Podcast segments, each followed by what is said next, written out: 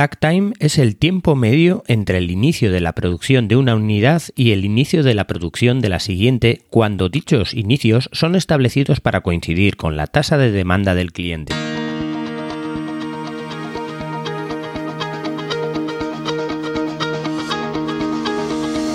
Hola, estás escuchando Proyecta, un podcast de Emilcar FM sobre dirección y gestión de proyectos, metodologías ágiles, lean, productividad y mucho más. Yo soy Abel Yécora y os voy a contar todo lo que tiene que ver con este mundo.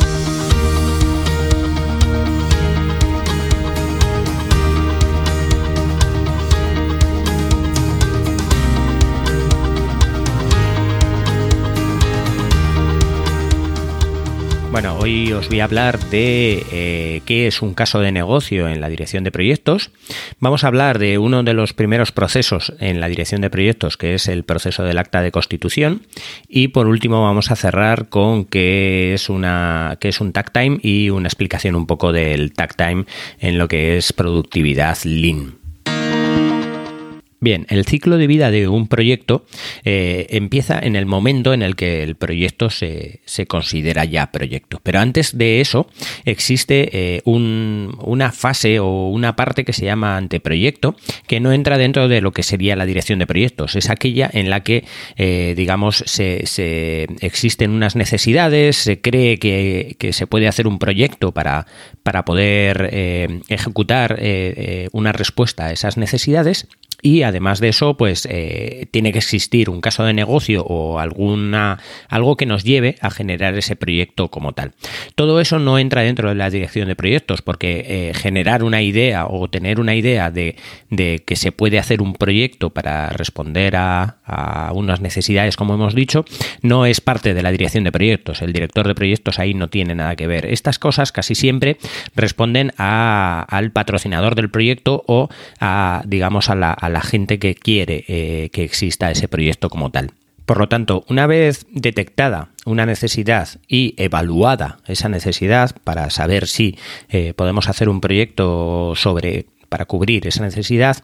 lo que tenemos que hacer es un caso de negocio. El caso de negocio es eh, un documento que a grandes rasgos va a definir cuánto de viable es ese proyecto en sí, cuánto, cuál es la viabilidad del proyecto para cubrir esa necesidad. Este caso de negocio, en un principio, es eh, ver un poco a grandes rasgos, a grandes líneas, cuánto nos va a costar el, el proyecto y cuánto de beneficio más o menos vamos a sacar y sacar una viabilidad de ese proyecto, pero a grandes rasgos, nunca definiendo demasiado las cosas. Este, este caso de negocio es el documento que se va a utilizar como base para luego generar todo el proyecto y también para al finalizar el proyecto comparar con este caso de negocio para saber cómo andábamos al principio del proyecto o antes de que ese proyecto se ejecutara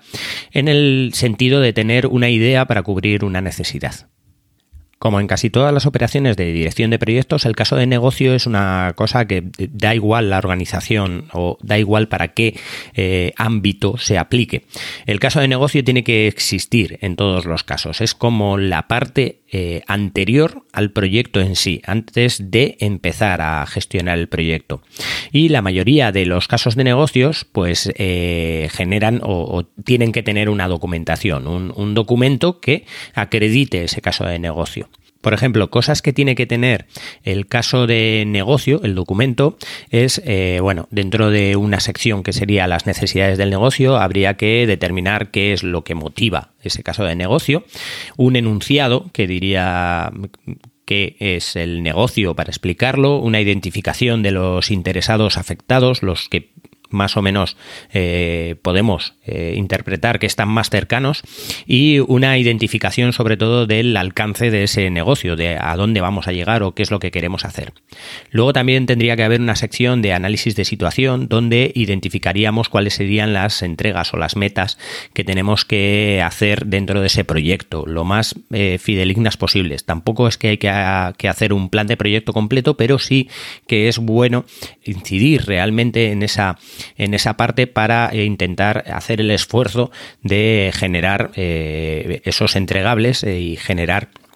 digamos, la idea de qué es lo que tenemos que hacer y ya empezar a centrarnos. También habría que identificar la causa raíz del problema que tenemos, habría que hacer un análisis de las brechas entre las capacidades necesarias para el proyecto y las capacidades existentes en la organización. También tendríamos que identificar los riesgos conocidos, todos los posibles, identificar también los eh, factores críticos del éxito, que es básicamente eh, cuáles son em, las metas que tenemos que cumplir para que se considere como éxito el proyecto. Y también hay que hacer una identificación, bueno, hay que establecer los criterios de decisión mediante los cuales se van a evaluar las cosas. Como por ejemplo, eh, pues hay criterios que tenemos que definir, que son, por ejemplo, algo es requerido. Eh, quiere decir que eh, se debe hacer que eso exista, sí o sí, para que el proyecto funcione. O algo es deseable, que es que si eso existe o eso ocurre,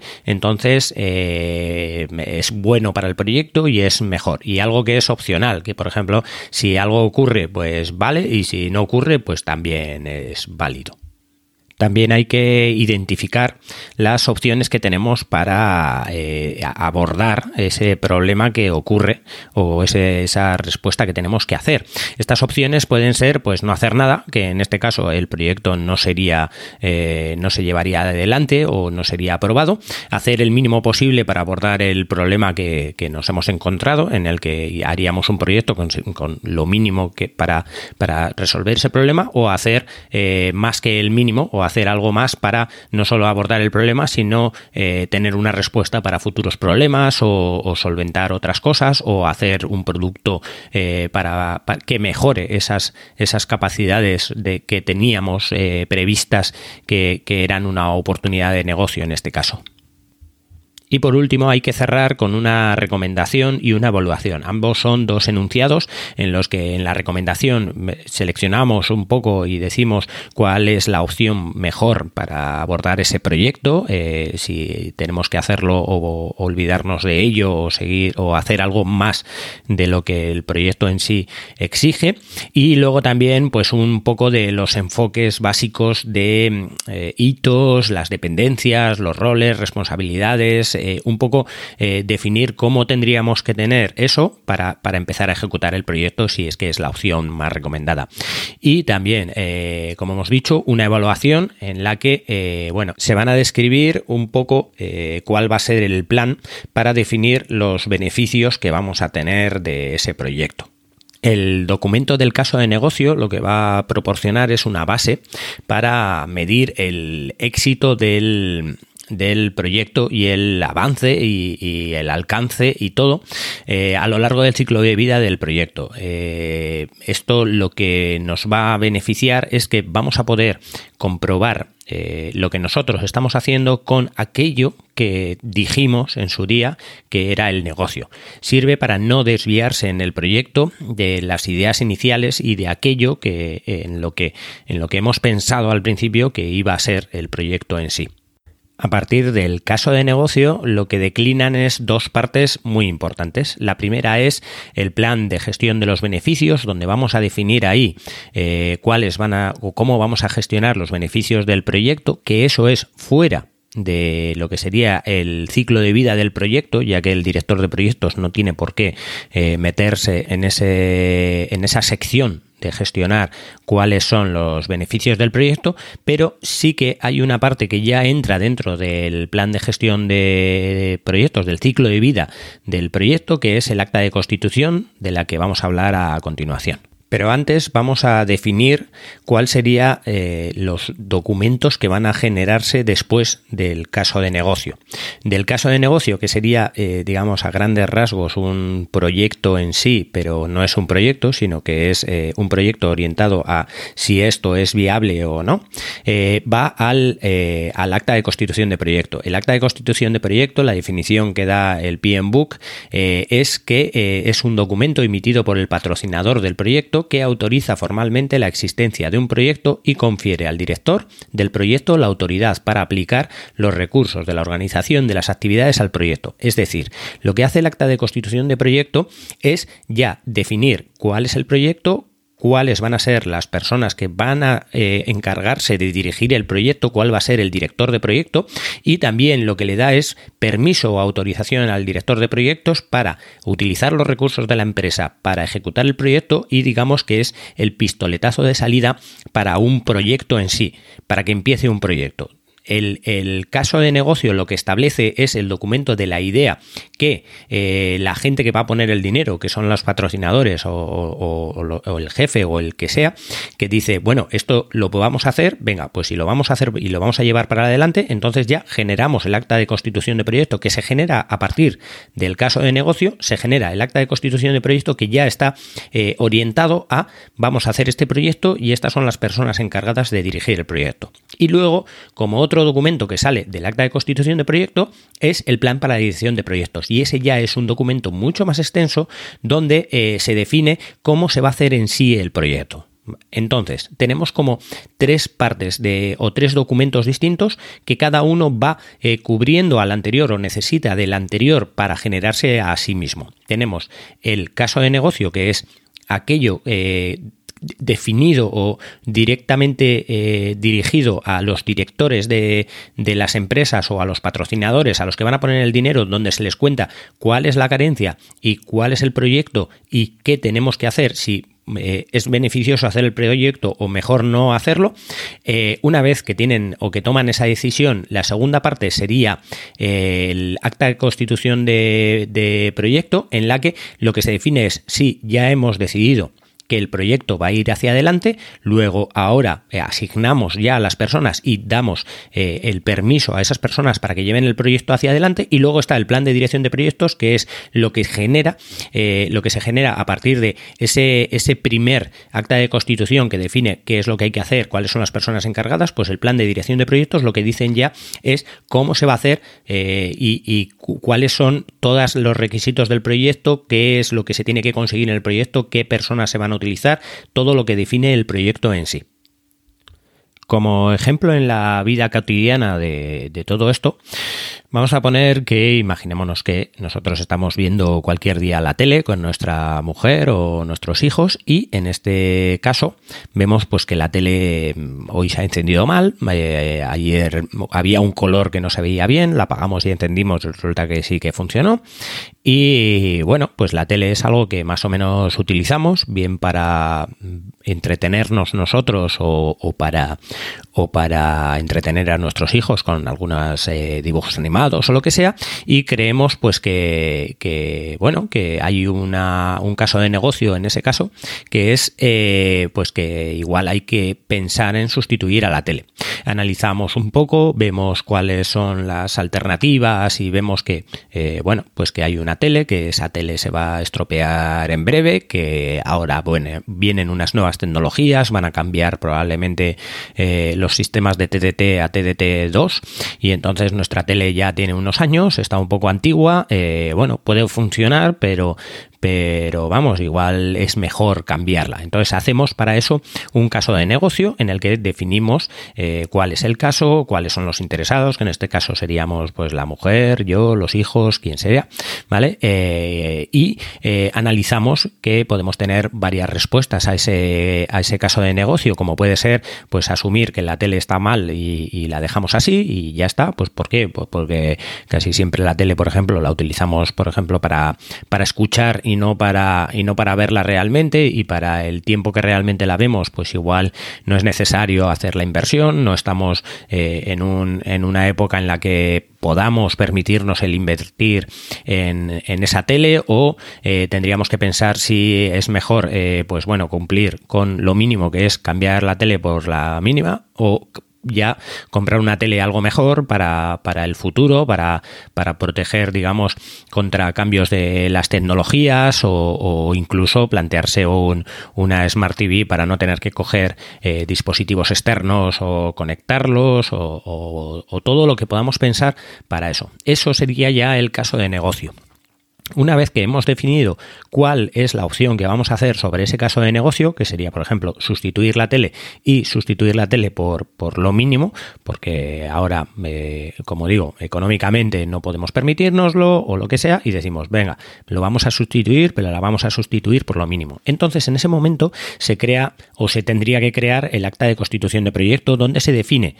que hay un caso de negocio, que ese caso de negocio es sustituir la tele y que eh, la opción elegida en sí va a ser la sustitución de la tele por una tele que sea lo mínimo. En ese caso ya se da al director de proyectos, que puede ser la persona encargada de buscar eh, esa tele y eh, encontrar esa tele y ponerla y cubrir esa necesidad que ya se ha decidido. Entonces, el director de proyectos ya tiene el acta de constitución, ya tiene qué es lo que tiene que hacer o qué es lo que tiene que cumplir y a partir de ahí empieza a generar el plan de de proyectos, donde se define cuál va a ser el alcance, qué es la tele que vamos a poner, dónde podemos buscar la tele, cuáles son las opciones y ya definir pues fases de eh, proyecto que van a ir en ese plan de dirección de proyectos, como por ejemplo la fase de ir a buscar cuáles son las teles que hay en distintas marcas, evaluar cuáles son los requisitos de los interesados. Pues eh, a mi mujer le puede interesar que la tele, por ejemplo, se, se puedan ver más canales o que, o que dure más en la vida y que tenga unas tecnologías que vayan a ser más fijas, pero le puede interesar menos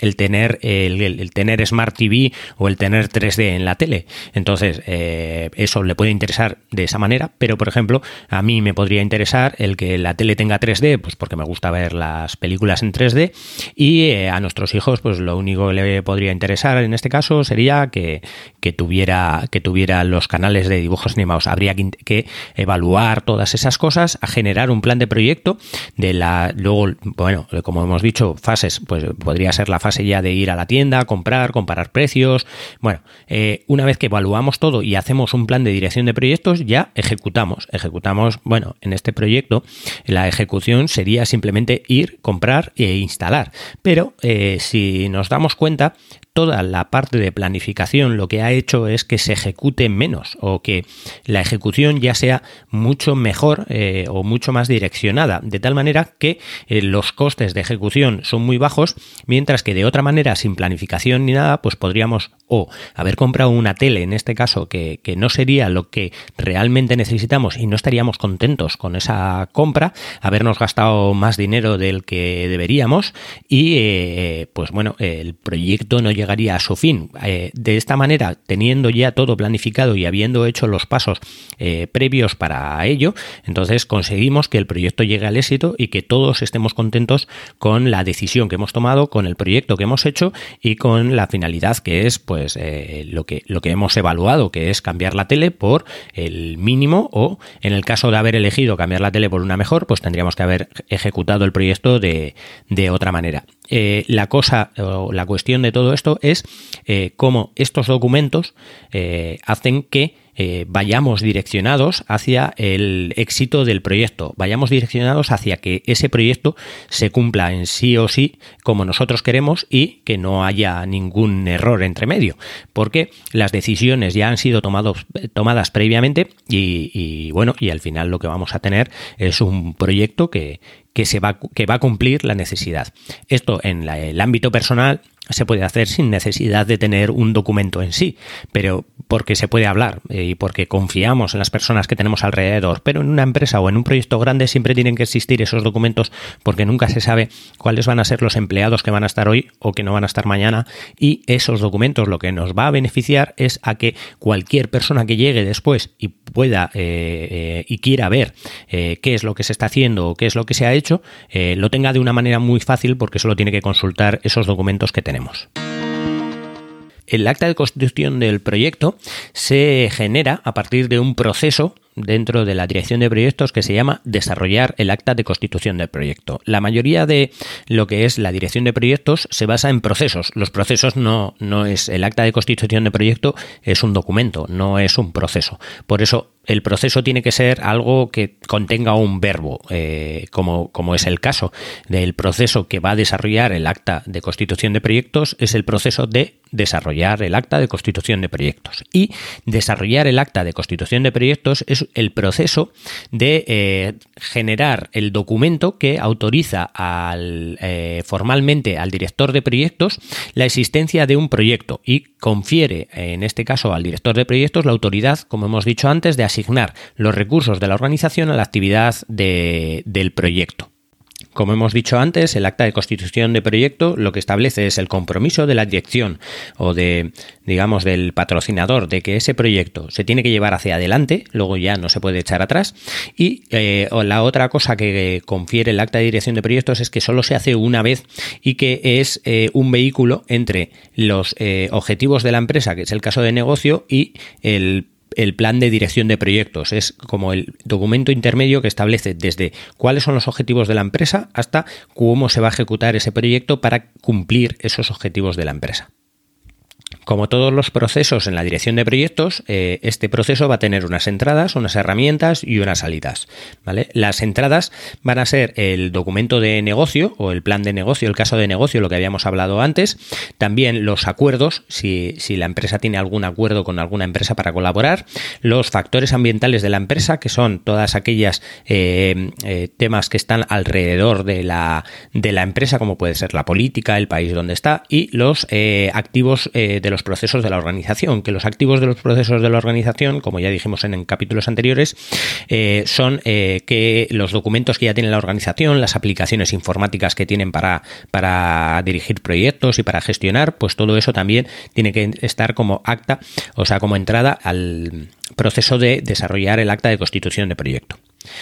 Eh, con todas estas cosas, lo que hacemos es utilizar unas herramientas técnicas como pueden ser el juicio de expertos. El juicio de expertos lo explicaremos un poco mejor y más extendido en sucesivos capítulos. Básicamente es eh, conseguir eh, varias personas que una o varias personas que hayan ejecutado proyectos anteriores y que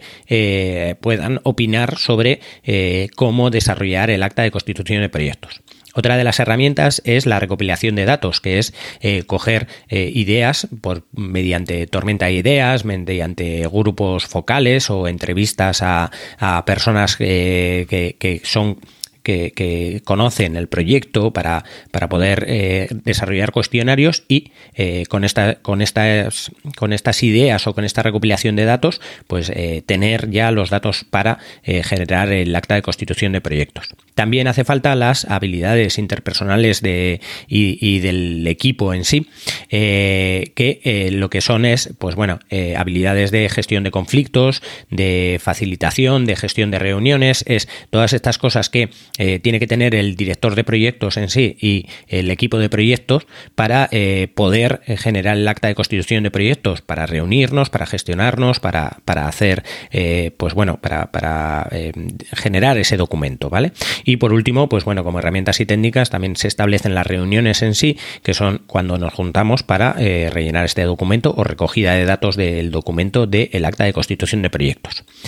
Como salida del proyecto, o sea, del proceso de desarrollar el acta de constitución de proyectos, están obviamente el acta de constitución de proyectos. Eh, del proyecto, perdón. El acta de constitución de proyecto es ese documento que hemos dicho que va a tener a grandes rasgos cuál es el proyecto y la autorización del el patrocinador, ¿vale? Y también otra de las cosas que van a salir eh, o que deberían de salir de este proceso es el registro de supuestos. El registro de supuestos simplemente es eh, cuáles son los, los, supuestos del proyecto, las, las, cosas que se suponen que se tienen que cumplir en el proyecto y antes del proyecto, como por ejemplo, pues bueno, eh, eh, un supuesto en un proyecto de la construcción de un edificio es que el suelo esté autorizado para que ese edificio se construya. Eso es un, un supuesto que, que se tiene que tener. ¿vale? Si el suelo no estaría autorizado, pues entonces ya entraría dentro del, plan de proyecto el generar esa autorización. Pero si el suelo ya está eh, autorizado, entonces eh, eh, sale del acta de constitución ya los supuestos, las cosas que ya se suponen que ya existen para empezar a desarrollar el proyecto. Las interrelaciones que hay en desarrollar el acta de constitución de proyecto con el resto de temas en la gestión de proyectos, pues eh, se, ve claramente. Eh, el proceso de desarrollar el acta de constitución de proyectos va a, eh, va a coger el caso de negocio y los acuerdos de los documentos de negocio. Los documentos del negocio son los documentos que tiene la empresa, digamos, la alta dirección o, los patrocinadores, y va a coger los factores ambientales de la empresa y los activos de los procesos de la organización de la empresa en sí. Pero eh, las salidas que va a tener el, el desarrollar el acta de constitución de proyectos van a ser los, eh, el registro de supuestos que van a ir hacia los documentos de proyecto, o sea que se van a quedar en los documentos del proyecto eh, para tenerlos ahí, para poder eh, utilizarlos o consultarlos las veces que sean necesarias, pero el acto de constitución de proyectos va a ser una entrada a casi todos los proyectos de planificación. Va a ser entrada al desarrollar el plan para la dirección de proyectos, va a ser entrada para cerrar el proyecto o fase, porque se necesita para saber que eh, el, proyecto o la fase que vamos a cerrar eh, está constituyendo o está cumpliendo con aquello que se había puesto en el acta de constitución de proyectos. Va a eh, ser también una entrada para planificar la gestión del alcance, para recopilar los requisitos, para definir el alcance, para planificar la gestión del cronograma, para planificar los costos y la gestión de los costos, para planificar la gestión de la calidad, para planificar la gestión de los recursos. Va, a ser entrada para casi todos los proyectos de planificación porque se necesitan el acta de constitución de proyectos porque es la que marca qué es lo que tenemos que hacer. Así como habíamos dicho antes que el acta de constitución de proyectos autoriza al, director de proyectos a ejecutar y a empezar a planificar, también lo que hace es definir a grandes rasgos todo lo que se tiene que hacer. Luego necesitamos de ese todo lo que se tiene que hacer aprobado por la dirección para eh, planificar lo que hay que hacer. En el próximo capítulo incidiré mucho más en cuáles son las herramientas y técnicas, las entradas y las salidas del acta de constitución de proyectos para dejar claro desde el principio todas esas cosas eh, que se necesitan, todo lo que se va a ejecutar dentro del acta de constitución de proyecto y cuál va a ser el acta de constitución de proyectos y cómo se va a constituir eh, la misma.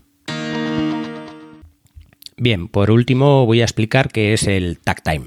El tag time es una medida que se utiliza mucho en Lean y básicamente es el tiempo medio entre el que se empieza a fabricar una, una producción de una pieza y eh, que se empieza a fabricar la producción de la siguiente pieza. ¿vale? También el tag time se utiliza mucho para el tiempo en el que se eh, sale una pieza ya fabricada hasta que sale la siguiente pieza fabricada. Es mucho más fácil explicarlo de esa manera, de cuándo sale la pieza, aunque realmente el tag time se basa en el tiempo, los tiempos de inicio, desde que empezamos la primera pieza hasta que empezamos la segunda pieza. En realidad, esto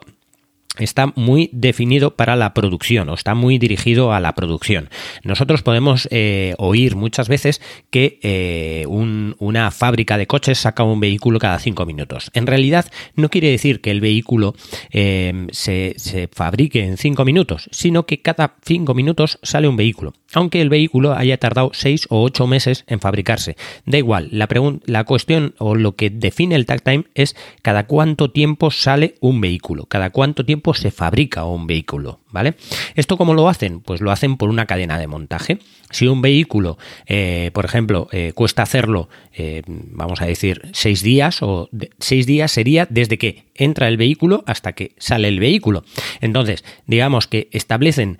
pequeños trabajos que cada trabajo va a durar cinco minutos o no más de cinco minutos, de tal manera que cuando haces un trabajo sobre un coche que dura 5 minutos, ese coche pasa a la siguiente fase o al siguiente trozo donde se va a hacer otra ejecución de trabajo de 5 minutos y en ese trabajo anterior donde hemos hecho la ejecución de los primeros 5 minutos está entrando ya otro coche para hacer la misma ejecución de 5 minutos. De tal manera que puede que el primer coche tarde en salir dos días, pero una vez que salga el primer coche, como todos los trabajos que se están haciendo sobre, sobre ese vehículo no superan los 5 minutos, quiere decir que al final eh, cada 5 minutos va a salir un coche, porque el último proceso va a ser un proceso de 5 minutos que, en el que se va a poder hacer eh, la última tarea de, lo que sea, ¿vale? Y eh, una vez que se han terminado esos 5 minutos, está saliendo ya el coche. ¿Qué quiere decir? Que el tag time es el tiempo que vamos a tardar entre que sale un eh, vehículo, en este caso, y sale el siguiente vehículo. ¿vale? El tiempo, el tag time es el tiempo medio eh, entre una pieza y la siguiente pieza el tag time en sí eh, está orientado a los requisitos de la demanda de un cliente. Un cliente necesita, por ejemplo, una pieza cada 10 minutos o una, necesita una cantidad de piezas, digamos, al final de, de un periodo, como puede ser un mes, pues el tag time lo que tiene que definir es eh, dividimos todas esas piezas en eh, el tiempo que nos ha dado el cliente, en el mes, y entonces nosotros podemos decidir si eh, ese tiempo o si la fabricación de esas piezas las podemos hacer en ese tiempo. Si podemos hacer dividir todo el proceso de fabricación de esa pieza en pequeños trozos de ese tiempo que nos ha pedido el cliente. Entonces, si lo podemos hacer, entonces le decimos al cliente sí que podemos hacerlo y eh, comenzamos a fabricar esas piezas. Aquí esto eh, lo que responde o lo que hace es que eh, si un cliente nos dice necesito para dentro de tres meses 10.000 piezas, hay que establecer si podemos hacerlas o no podemos hacerlas. Lo que no podemos decirle es si podemos fabricar 10.000 piezas sin más, sin haber calculado cuál es el tag time porque nosotros vamos a poner las máquinas a funcionar y tenemos que rediseñar probablemente nuestra línea para generar ese tag time. También hay muchas empresas en las que ha sido al revés. Eh, no es el cliente el que realmente ha venido y, le ha dicho necesito 100.000 piezas para dentro de tres meses, sino que ha visto que el mercado eh, en sí, sus ventas de ese tipo de piezas eh, eran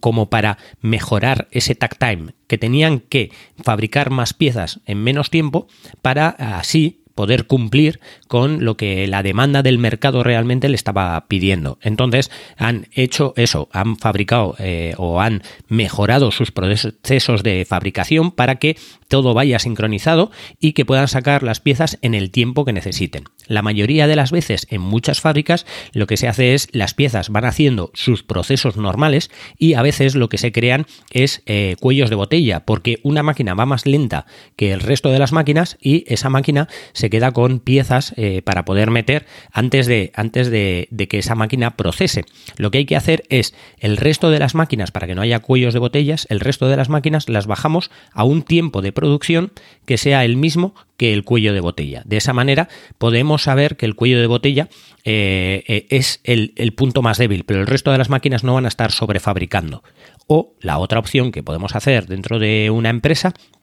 es eh, eh, duplicar ese cuello de botella para que le vaya a más velocidad. Solo duplicando ese cuello de botella podemos duplicar la producción real, porque como ese cuello de botella es el tiempo que nos va a marcar el tag time, eh, el, resto de las máquinas muy probablemente podrán fabricar más rápido, que por eso se crean stocks antes del cuello de botella, y sin embargo, eh, mirando el tag time, analizando cuál es el tiempo medio de esa máquina que es cuello de botella, podemos solamente invirtiendo en esa máquina o en generar una duplicidad de esa máquina, podemos generar una duplicidad de la producción y no eh, teniendo que duplicar líneas ni nada por el estilo.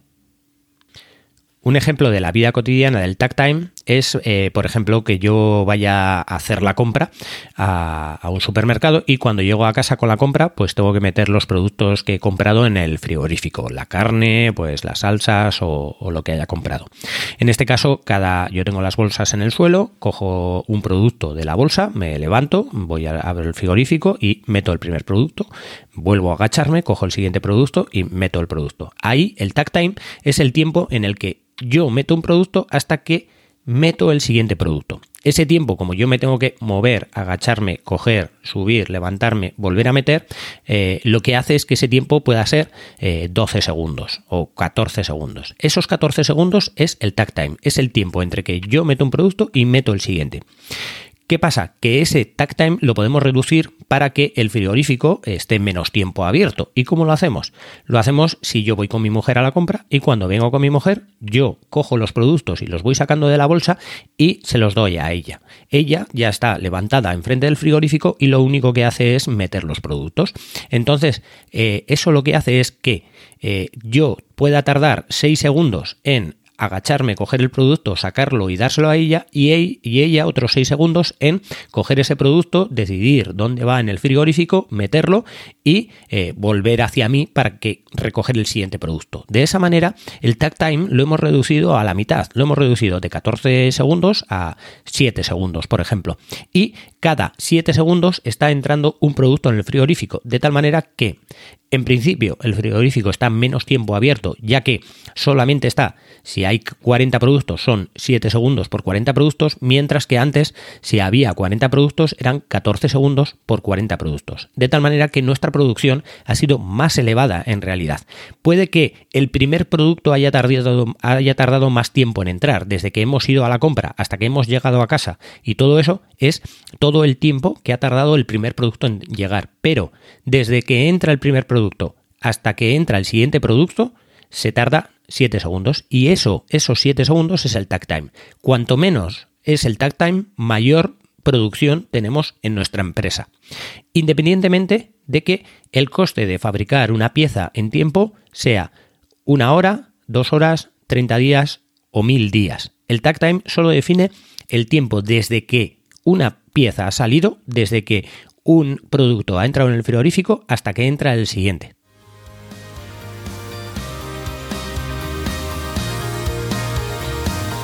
Y hasta aquí el capítulo de hoy. Muchas gracias por escucharme. Tenéis todos los medios de contacto y la información y enlaces de este capítulo en emilcar.fm barra proyecta, donde espero vuestros comentarios. Hasta el próximo capítulo y no os olvidéis de que lo bien planificado, bien sale.